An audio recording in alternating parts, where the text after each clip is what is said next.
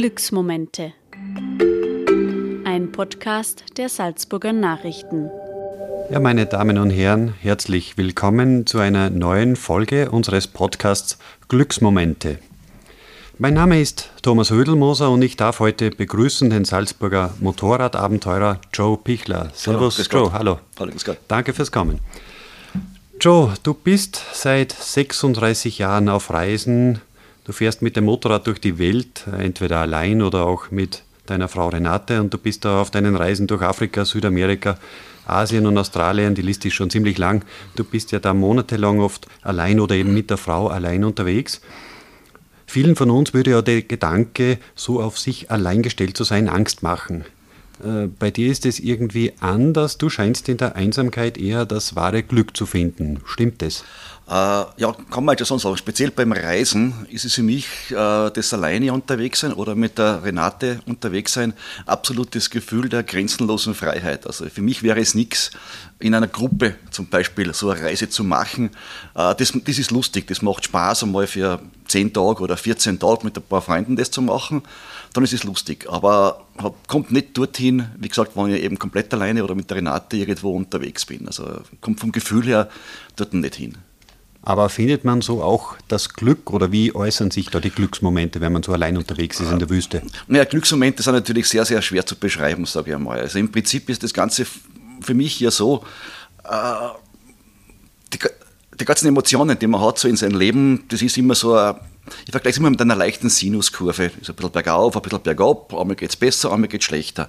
Was du jetzt da komplett alleine unterwegs bist, zum Beispiel in der Sahara, wo ich schon einige Mal unten gewesen bin, dann hat diese Kurve viel mehr Ausschläge. Das heißt, das geht ja zum Teil natürlich wirklich nicht besonders gut, wenn du wirklich komplett allein bist mit deinem Motorrad und denkst der Scheibe, wenn ich da jetzt irgendein Problem habe, dann äh, habe ich ein richtiges Problem. Aber wenn du das eben kein Problem hast und dann zu einem Punkt hinkommst, dass du dir als Ziel ausgesucht hast und am Abend nachher komplett alleine mitten in der Wüste dein Zelt aufbaust oder die überhaupt nur mit einem Schlafsack neben deinem Motor legst und da ist rundherum kein Mensch mehr in, keine Ahnung, 50 Kilometer, 100 Kilometer vielleicht sogar. Das ist ein unbeschreibliches Glücksgefühl für mich nachher. Ja. Und wie lange hält das an? Ja, bis am nächsten Tag in der Fuhr, was du da auf dein Motorrad steigst und weiterfährst, was natürlich auch wieder genial ist, das Ganze, aber nachher natürlich kommt schon wieder das dazu, dass du weißt, jetzt sollst du natürlich keinen Fehler machen. Wenn du jetzt weiterfährst, du weißt genau, du hast noch 200 Kilometer zum Fahren bis in die nächste Ortschaft und du wirst auf diesen 200 Kilometern keinen Menschen treffen. Und wenn du da einen großen Fehler machst, dann war das dein letzter Fehler. Ja. Da ist natürlich das Glücksgefühl nachher nicht so wirklich da, weil du bist einfach höllisch konzentriert drauf, dass du keinen Fehler machst. Das heißt, du könntest da eigentlich jeden Moment vom größten Glück ins größte Unglück stürzen, oder? Absolut, absolut. Das ist ja genau der Punkt, was sagt von diesem, dieser Sinuskurven. Du bist in einer Situation, wo du himmelhoch jauchzend und du bist zehn Sekunden später zu Tode betrübt. Ja. Das ist einfach, das du, mit dem musst du aber noch leben können, das musst du auch akzeptieren. Noch einmal kurz zurück jetzt zur Wüste. Was geht einem da eigentlich, wenn man so ganz allein in der Sahara ist, durch den Kopf? Ja, im Prinzip lass du einmal den, den letzten Tag ein bisschen Revue passieren, was, was du einfach erlebt hast unterwegs ist, wie das Ganze gewesen ist. Und dann, äh, ja, du hörst einfach komplett in die rein. Du bist einfach in einer Situation, wo dich nichts ablenkt. Ja? Es gibt rundherum nichts, es gibt keine Geräusche, es ist nichts, du bist alleine. Und das ist eben das, du bist extrem geerdet dort nachher. Und du musst aber auch mit dir selber, sage ich, relativ im Reinen sein und dir relativ sicher sein mit der Geschichte, die du magst. Ja? Also wenn du da unsicher bist, dann darfst du das dort nicht machen.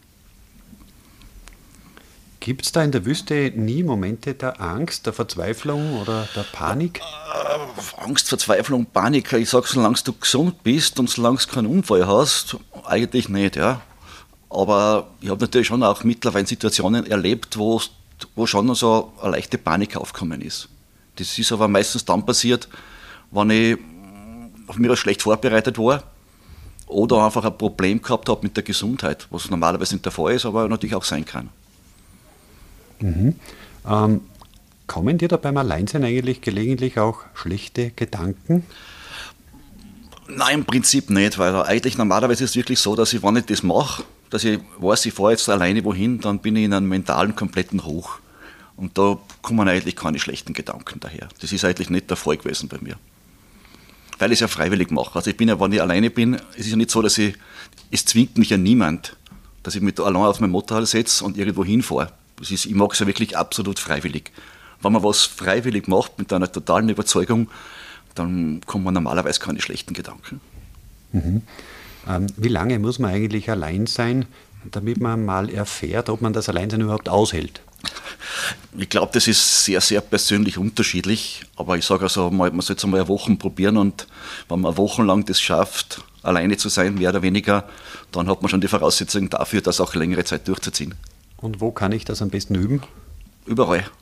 Das kannst du auch üben. Also wenn ich nicht genau jetzt gleich einmal in die Wüste Nein, das, sage ich, das kannst, du kannst im Prinzip überall üben. Du kannst also, also speziell bei uns in, in Österreich, in die Berg, kannst du das sehr gut üben. Du kannst ja mal eine Wanderung machen, ohne irgendjemand mit dabei zu haben und halt nachher nicht unbedingt eine Wanderung zu haben, wo du jeden Tag, wo da so 30 Leute über den Weg laufen. Ja? Und dann kannst du es einmal probieren, wie das ist. Einfach einmal sagen, okay, geh jetzt einmal wandern, äh, über Nacht auf irgendeiner abgelegenen Hütten allein und gehe am nächsten Tag wieder weiter alleine. Und dann siehst du ob dir das taugt oder nicht taugt. Wenn du irgendwo auf einen Steig dahin gehst, wo du komplett allein bist und weißt, wenn du da jetzt einen Fehler machst, dann ja. Findet man die Hütten heute noch, wo man wirklich so allein ist? Ja, ich glaube, man findet sie schon noch. Es wird natürlich schwieriger, ich habe es keine Frage. Man muss sich ja Touren aussuchen, die nicht, nicht unbedingt in jedem Wanderführer drinnen stehen. Und wichtig ist natürlich auch speziell Zeiten auszusuchen, wo nicht viele unterwegs sind. Also vom Wetter her ein bisschen schlechter ist oder ähnliches. Aber dann findet man, ich war zum Beispiel heuer auf Skitouren und was niemand glaubt, ich war am Drahtberg. Und ich war alleine am Drahtberg oben. Eigentlich unvorstellbar, weil normalerweise ist am Drahtberg immer Leute oben. Und ich war komplett alleine am Drahtberg. Müsstest du für unsere Hörer vielleicht jetzt kurz beschreiben, wo der ist? Die wissen nicht alle. Ja, der ist, der ist bei St. Koloman. Bei St. Koloman rauf ist der Drahtberg ganz ein beliebter Skitourenberg. Und da war ich komplett alleine oben. Und das ist halt auch ein Gefühl anders, wie wenn du oben stehst und es stehen rundherum 15 Leute, die auch gleichzeitig oben sind. Ja. Also so Momente gibt es, man muss halt den richtigen Zeitpunkt finden. Du musst den Zeitpunkt finden, dann findet man das bei uns. Ist natürlich schwieriger, weil es relativ dicht bevölkert ist bei uns und darum nicht so einfach, dass man dort wohin kommt. Aber es findet es bei uns auch. Uh, Joe, du bist ja in vielen Ländern unterwegs gewesen, hast viele Völker, Volksstämme getroffen, Menschen getroffen, verschiedenster Nationen, ähm, Kulturen. Ähm, kann man sagen, dass irgendwo die Menschen äh, besonders glücklich waren, die du getroffen hast?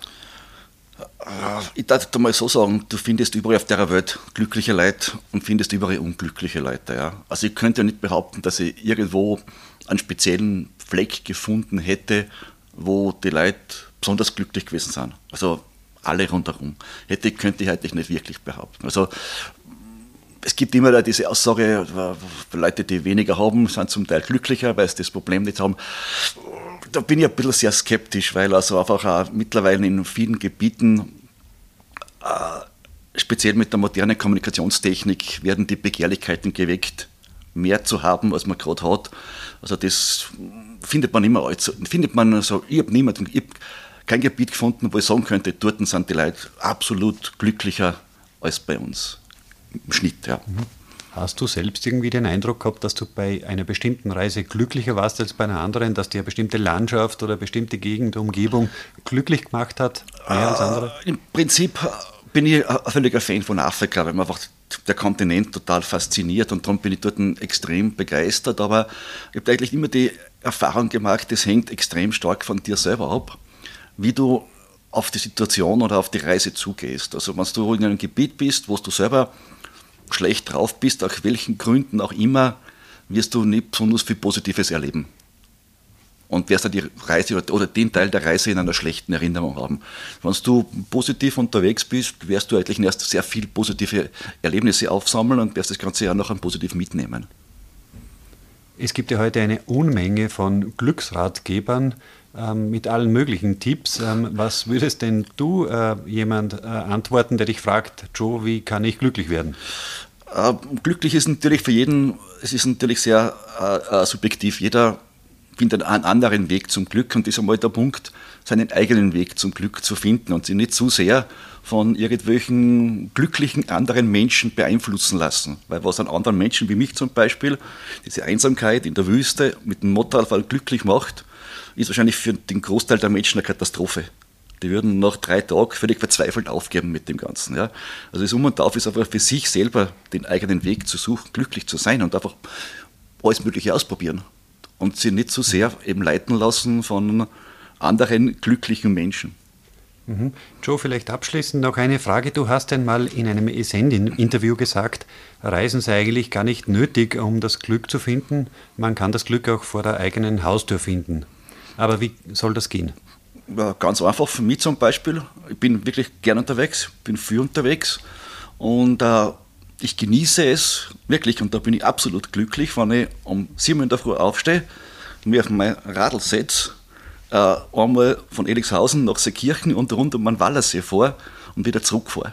Das ist für mich, wenn ich da um 8 Uhr in der Früh irgendwo in Zell draußen bin und auf den Wallersee schaue und hinter bei den momentan die schneebedeckten Berge sehe, dann ist das für mich ein Glücksmoment.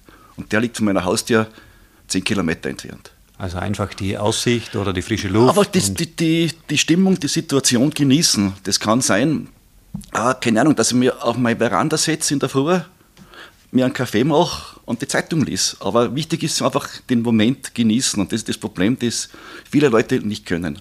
Wichtig ist, du musst den Moment einfach genießen können. Ganz egal, wo er ist, wie er ist. Wenn dir das im Moment passt, dann musst du das bewusst genießen. Und das, glaube ich, ist ein bisschen ein Problem, dass die Leute zu getrieben sind, um die Momente, die glücklichen Momente auch richtig genießen zu können. Die müssen ja nicht unendlich lang sein, das gibt es ja nicht, aber einfach auch die kurzen Momente genießen zu können. Also sozusagen die Muße finden und die Muße dann richtig auskosten, auch eine Herausforderung heute, vermutlich für die meisten. Für die meisten, ja klar. Und eben einfach deswegen auch zeitlich getrieben und B einfach auch getrieben von einer Werbeindustrie, die einen ja vorgaukelt, was, was nicht alles glücklich macht. Ja. Und dann versucht man das genau zu finden und dann ist man dort und kommt drauf, das ist eigentlich gar nicht meins. Ja. Und eben das zu finden, was einen selber glücklich macht und die, die Momente einfach genießen. Ja, vielleicht entdeckt man es ja auch dann beim Reisen, wenn man irgendwann langsam unterwegs ist, so wie es das du. Ja, und ja. speziell beim Reisen, du erlebst natürlich auch genug Situationen, die nicht lustig sind, die nicht angenehm sind. Die hast du natürlich ganz genauso. Es ist kalt, Wind geht, regnet, Motor hast ein Problem, an der Grenze ärgerst dich von mir aus, und du erlebst Sachen einfach nachher intensiv an. Speziell beim Reisen kommst du drauf, wenn du noch heimkommst wieder, die Momente hier mehr zu genießen. Das Problem ist ja bei uns, glaube ich, das in erster Linie, dass viele Leute das gar nicht mehr sehen, das Glück vor der Haustür. Das sehen viele Leute nicht mehr. Ja? Für die ist das Glück, ich, muss jetzt unbedingt, keine Ahnung, irgendwo hinfahren, wohin fliegen, irgendwas machen, um das Glück zu finden. Und das ist eben eigentlich der falsche Weg. Also, weil du findest das bei uns da genauso.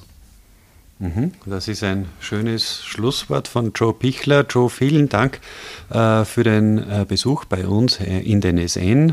Danke für deine Erläuterungen und ich darf an dieser Stelle mich fürs Zuhören bedanken und noch einmal darauf hinweisen, dass eine Sammlung unserer Glücksartikel in der Serie Glücksmomente auch in Buchform erhältlich ist im SN-Shop. Verbringen Sie noch einen schönen Tag.